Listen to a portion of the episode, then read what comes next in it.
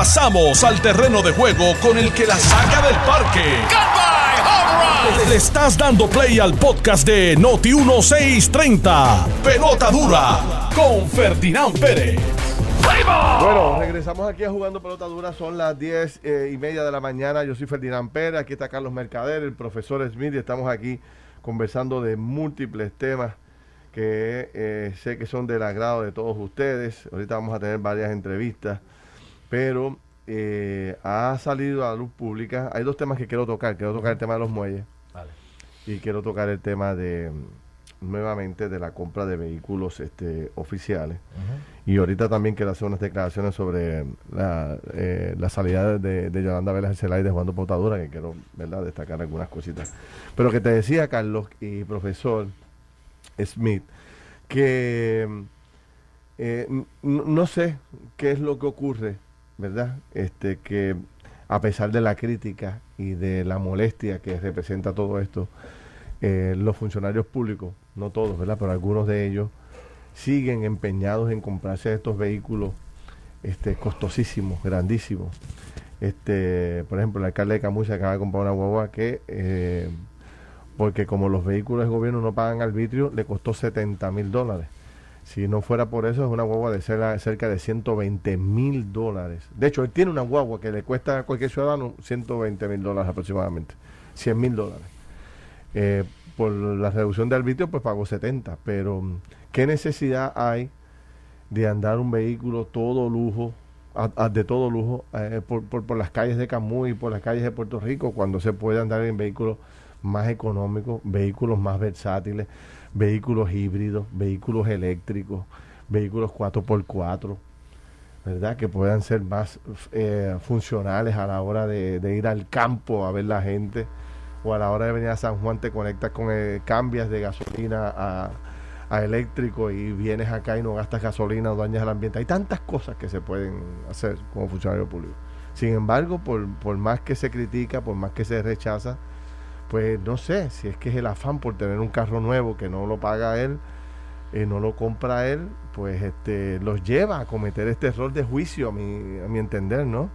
es un grave error de juicio, porque la, ley le da la autoridad para hacerlo, pero aunque hay un proyecto que ya se presentó por Connie Varela, eh, ¿quién más estaba ahí? Connie Varela, Villafañe y Villafañez y Márquez, correcto. Gracias por la aclaración. Ahora, Villa, eh, a mí no se me olvida que, que Villafañe cuando fue secretario de la gobernación se ganaba casi 200 mil dólares. Él era uno de esos que tenía esos sueldazos en la administración de Ricky Rosselló. En aquel momento no, le preocupaba eh, eh, gastar demasiado dinero cuando, cuando le tocó a él. Pero bueno, mira, es que como tú dices, el Kool-Aid el culé, yo digo que el culé lo que le, lo que tiene el culé es poder, el poder embriaga y, muchas personas llegan eh, eh, a esas posiciones eh, porque, porque saben que ahí hay culé y quieren tomarse ese poder y cuando tienen el poder quieren que se note, quieren demostrarlo, porque esto tiene mucho de imagen, tiene, tiene mucho de tú demostrar que tú tienes el poder para tener a alguien que te lleve, para llegar a los sitios con cuatro o cinco personas o dos carros, uno delante tuyo y después llegas tú, todo este show of force. Ese es el poder. Eh, además de que sí, personalmente, pues quieren estar en un carro súper lujoso, que quizás ellos en, su trabajo en la vida privada jamás en la vida habrían podido eh, eh, comprarse un carro como ese y como se lo regalan, básicamente, pues lo hacen. Quiere decir que tenemos mucho todavía, muchísimo que hacer, mucho trabajo a la hora de escoger a las personas, a, a nuestros políticos y políticas, porque todavía, todavía, uno oye, en la radio nosotros criticamos, la gente habla, pero cuando se, en el momento de la verdad, cuando llegan las personas a ocupar las posiciones del poder, no hacen eso, la mayoría, eso que, e, eso que dicen que van a hacer a la hora de la verdad lo llegan y lo hacen porque pueden. Sí. Fíjate la, la, la contradicción, Carlos, que la Junta de Supervisión Fiscal le niega un aumento a unos empleados en el Departamento de Hacienda, que son empleados que tienen una función particular de, recaudo, de trabajar con los recaudos, aumentar los recaudos. Y entonces decía el secretario de Hacienda que tienen un problema terrible para poder reclutar personas con esa preparación académica porque lo que le pagan es una miseria. Comparado con lo que con, lo, con lo que debería con lo que vale ese trabajo entonces pues están haciéndole como una revisión de escala para que le puedan ganar unos dineros más y puedan reclutar a otro paquetón de gente que necesitan porque no tienen gente suficiente. Y lo que le van a pagar tampoco estamos hablando de que es una millonada no es mejor pero, tampoco un viene la junta y le niega esa oportunidad de ingreso a esa gente. Sin embargo un alcalde se puede comprar una guagua de 75 mil pesos y no pasa nada ya, ¿cómo es? Eh, no le dicen nada. ¿cómo, es esto? no, entiendo, no, tiene sentido. Cuando tú te ganas 685 mil dólares al, año, tú no tú no puedes hablar de lo que se gana el otro, porque eso es lo que porque para ellos lo, ellos son iguales. Bajo el argumento de que tú, eh, no, no, no se puede, eh, o sea, hay que tener un control con los gastos públicos, no se puede darle aumentos de sueldo a este grupo, pero y los gastos en vehículos de transportación que que son que eso sí que eso sí que es una botadera de dinero. A los privilegiados sí se les puede dar todo eso, es a los demás que no se les puede aquí dar. hay como tres temas en uno. Eh, el primero, el de los alcaldes. Alcaldes y, y funcionarios públicos. Así es. Que, que deciden eh, montar, eh, ¿verdad? hacer este, este tipo de cosas. Son ejecutivos, porque eso es en su función de ejecutivo es que pueden hacer esto. y pero, pero yo siempre digo, yo digo, bueno, si tu salario te lo permite, pues compra lo que tu salario te permita. Pero yo te aseguro que el alcalde de Camuy o el alcalde de cualquier municipio, el de Cataño, el, el, que, el del que sea, el de Las Marías, yo estoy seguro que los salarios de esos alcaldes no, no, sería un buen uso de su salario si se compra un vehículo como este. Ni el del presidente del Senado tampoco. Tampoco, tampoco, ni el del presidente del Senado. Entonces yo digo, si tu salario te lo permite, compra lo que tu salario te permita. Y todos sabemos que su salario no se lo permite. Sí. Digo, o si no estarían apretados, ¿verdad? Apretados. Entonces yo, yo digo... No, no se lo pues, permite. Pues, no, porque es que digo, un pago de, de un carro de 110 mil dólares. No, no, ¿Cuánto es eso? Para su bolsillo jamás lo comprarían. Estamos hablando, de, estamos hablando de, mil pesos, mil quinientos pesos fácil. Pues imagínate, y un alcalde que se gana 60, 70 mil dólares. No, no. Sí. Pues estamos, y que, que, que, con, con, lo, con las retenciones, etcétera, puede ser que esté ganando cuánto, 50 mil dólares. Por eso se aprovechan, porque ellos jamás en la vida podrían tener un vehículo así. por eso, entonces, entonces al final del día, ¿a quién, hacia quién es esta ofensa? hacia su hacia su, los compueblanos de ellos, los compueblanos, sus ciudadanos, que, los, que a los que ellos representan, saben que no. O sea, es como, es como, como para ellos decir, yo estoy por encima tuyo. ¿Y pero cómo te lo justifican? Ah, tú también lo haces. Y ya con eso lo resolvieron. Todo el mundo lo hace, ah, pues, no, no me, ¿por qué me lo dices a mí si el, si el alcalde del otro pueblo también lo hace? Y las justificaciones, eh, cuando van a justificarse es peor. Sí. Porque, de nuevo, yo me acuerdo cuando se del no, es que tuve que regresar en grúa tres veces a mi casa una, eh, en lo que lleva, por Dios. Entonces, y de momento, eh, y ahora, no, es que va a durar 20 años. Sí. Chicos, pero eso no se lo cree ni. Esa va a ser mi huevo por los próximos 20 años. Compres un carro cuatro puertas pequeño. que, no necesitas una, una cosa La aspiración, mira lo que está diciendo ahí, su aspiración de, quedarse ahí por 20 años. Ah, sí, sí, sí, sí, además. ¿Sabes? Entonces, pero, pero ahora vamos con el otro, con el otro tema allí, la Junta de Control Fiscal. Que la Junta de Control Fiscal, si es beneficioso para ellos, pues ellos se meten. Pero, pero si de momento ellos ven que no tienen, que no es beneficioso para ellos, ah, no, pues vamos a bloquearlo este tema, este tema de los aumentos de salario para personal importante, o sea, un personal diestro, capacitado, eh, especializado en unos temas, ¿por qué no darlo? Ah, mira, vamos, vamos al de Hacienda. El aumento de salario para el bombero, el aumento de salario para el, eh, el que trabaja con corrección oficial correccional, el aumento de salario para un maestro, que todo el mundo sabe que se justifica. Todo el mundo, hasta, hasta, hasta embonado en China lo saben, que se justifica un aumento de salario para un maestro. ¿Hasta dónde? ¿Dónde? Embonado en China. Hasta allá. hasta allá. Y, de momento. búscalo en el mapa, a ver dónde queda. y yo digo, y la Junta, y la junta de Control Fiscal se, dice, no, no, a me va a cambiar el plan fiscal. Pero entonces, pero ahora, si le preocupa a alguien, ¿verdad? Por sus intereses individuales por allá, pues entonces la Junta sí se mete, entonces sí aboga por esto, por lo otro. A mí eso me, a mí siempre me ha estado eso una gran hipocresía de parte de la Junta de Control Fiscal, particularmente de quienes nosotros sabemos que la componen, que son esos siete miembros. Pero ven acá, ¿cuántos cuántos millones y, millones ya se ha gastado la casi Junta? Mil millones, casi millones. Digo, bueno, no la Junta, sino el proceso. Sí el proceso casi se ha llevado casi mil millones en términos de abogados, etcétera. Es que hay una visión, hay una visión ideológica, hay una visión ideológica de que las medidas de austeridad son para la mayoría de la gente, pero hay un grupo, hay sectores que no le aplica nunca y eso, eso es un problema porque, como tú dices, es, eh, es un ejemplo que un político no puede venir a decirle a la gente que se aprieten los cinturones, que le vamos a bajar los días de trabajo y entonces yo salgo de esa reunión en una guagua de 100 mil dólares.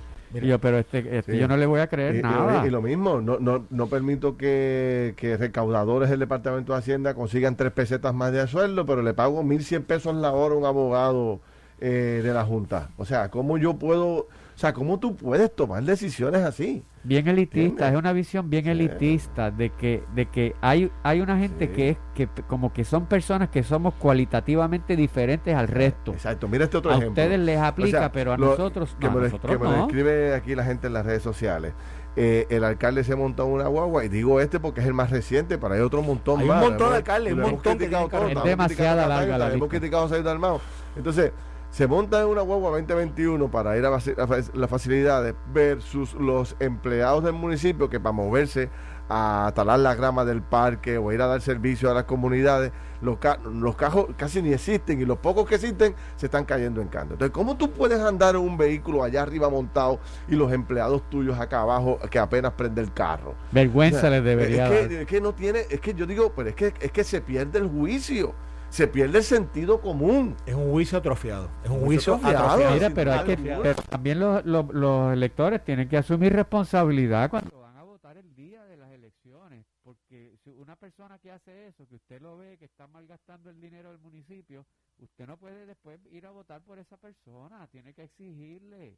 No podemos, eh, no podemos seguir votando así por colores o por costumbre o por panismos o lo que sea. Hay que hacer juicios críticos evaluativos de verdad. El, el, tercer punto que, que, yo quería discutir, que dije ahorita que, que yo creía es que, esa gente gana, están allí porque ganan elecciones. Eh, el profesor trae a colación el salario de William Villafañe cuando era secretario de la gobernación.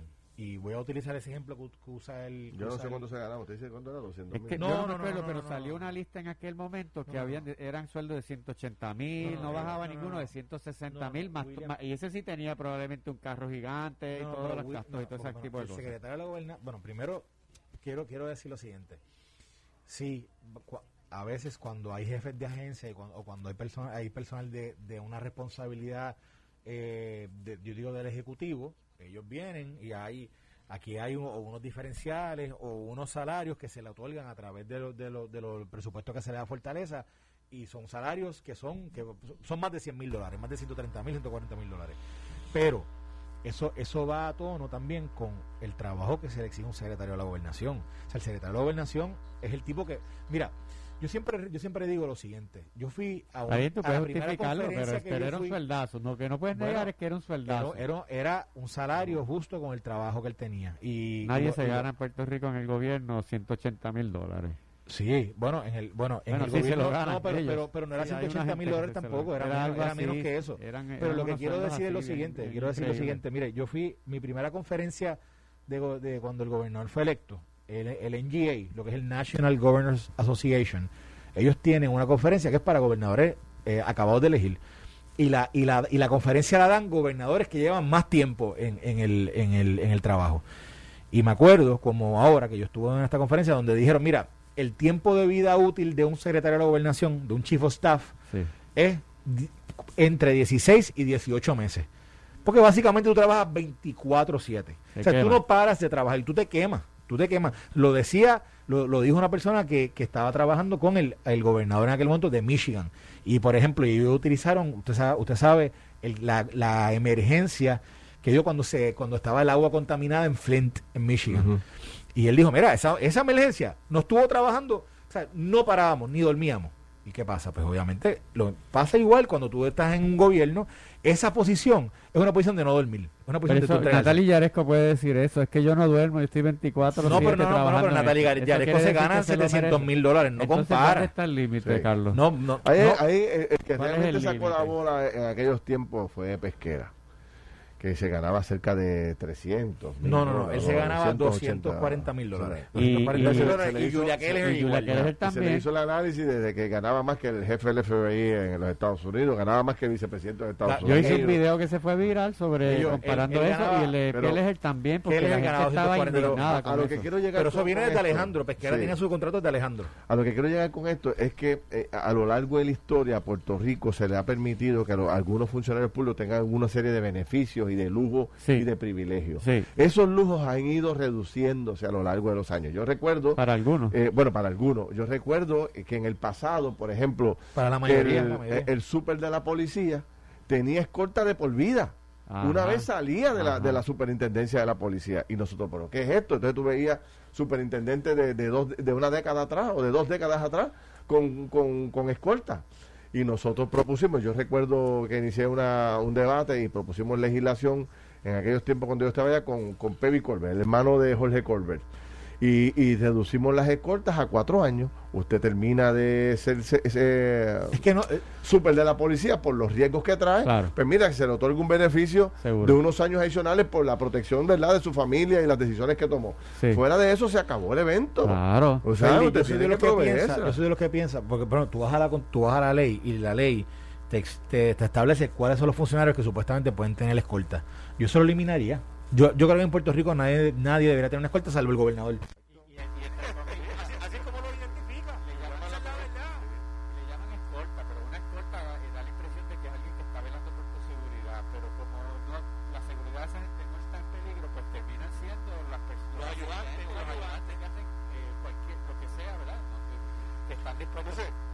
hasta los nenes a la escuela.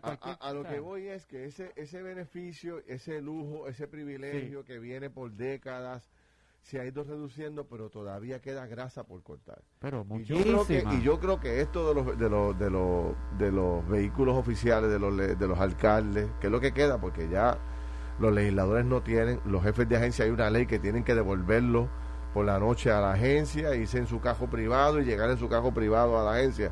Todo eso debe cambiar. De hecho, ya hay una orden que nos lo dijo aquí la directora de ASG. Ya no se compran, no se van a comprar vehículos de motor, se van a comprar vehículos híbridos o vehículos eléctricos para el gobierno. O sea que es un adelanto. Y, esos vehículos híbridos no tienen ese lujo que tiene, ¿verdad?, estos vehículos grandes. Pero a lo que voy, todavía queda ese privilegio en los alcaldes. Y yo con el respeto y la admiración que le tengo a muchos de ellos, creo que los tiempos cambiaron no es para andar en este tipo de lujo, hay que modernizarse, cambiarlo, usar vehículos más accesibles a los ciudadanos, de mucho menos lujo, de mucho menos costo, incluyendo los carros híbridos y eléctricos, que no pagan tampoco este arbitrio.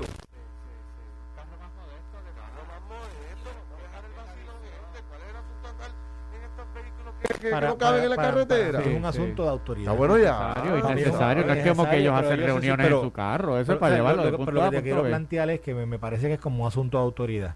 O sea, yo creo que, ese, que hay un pensamiento detrás. Digo, es, una de las racionales que, que, analizo.